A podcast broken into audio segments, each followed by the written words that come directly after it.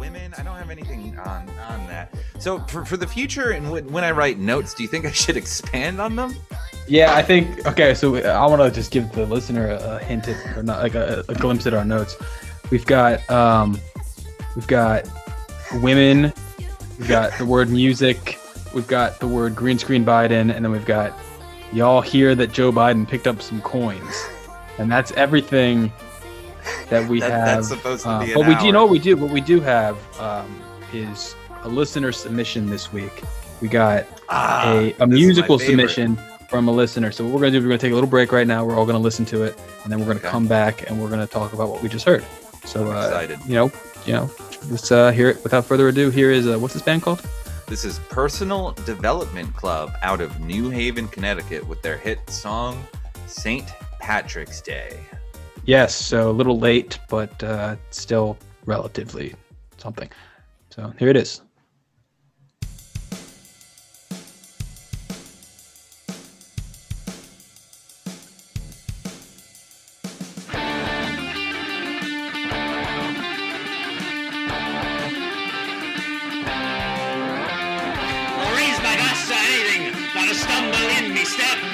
My glass to anything, not a stumble in me step. My middle name is Jameson. I live with no regret.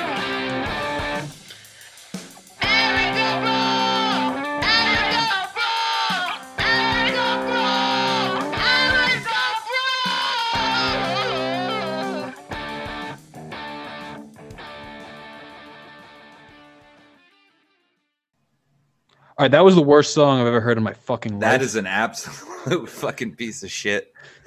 Just Um, god damn it. That was so bad. That was uh, so bad.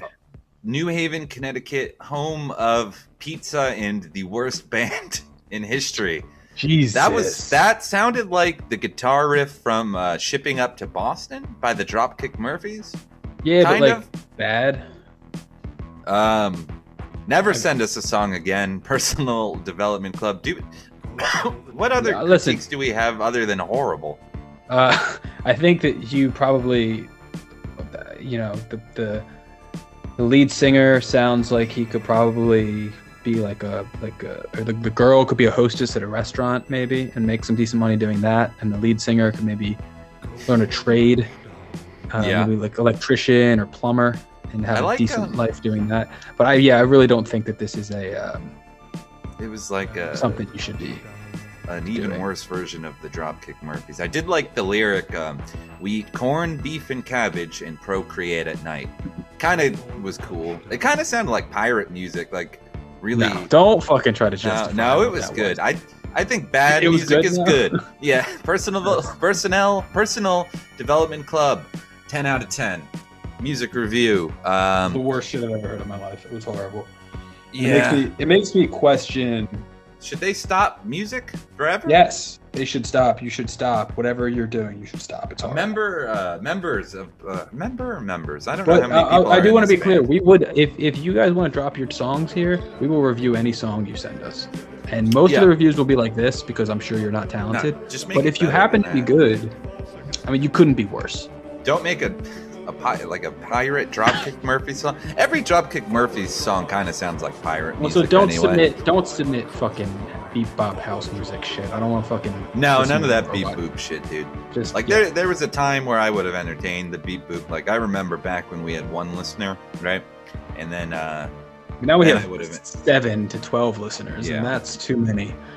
To that's too. Yeah, I don't want to be back rolling and shit. Do you want to go back to the way things were? Or do you want to keep going on the wave of success?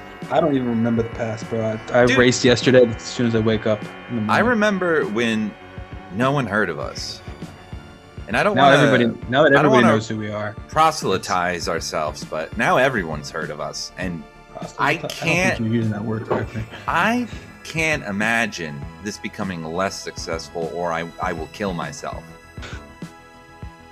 Yeah, yeah, for Spe- sure. Speaking of killing yourself, you messaged me last night saying you were sad. That's pretty gay. Why were you sad? uh, yeah, that's cool. No, I just uh, have a lot of mental issues. and so I Mental uh, issues. dealing with those.